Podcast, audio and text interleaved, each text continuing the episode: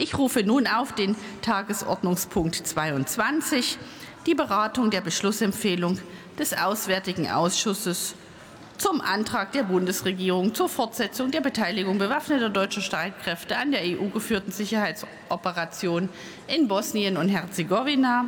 Und über diese Beschlussempfehlung werden wir später namentlich abstimmen. Abstimmen für die Aussprache ist eine Dauer von 39 Minuten vereinbart. Und ich begrüße recht herzlich unter uns die Wehrbeauftragte des Deutschen Bundestages, Dr. Eva Högel.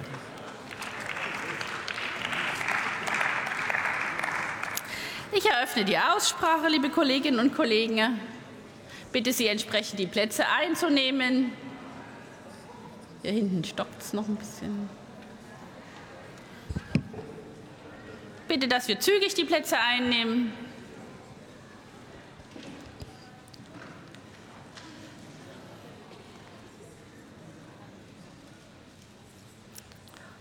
Und ich erteile das Wort für Bündnis 90 Die Grünen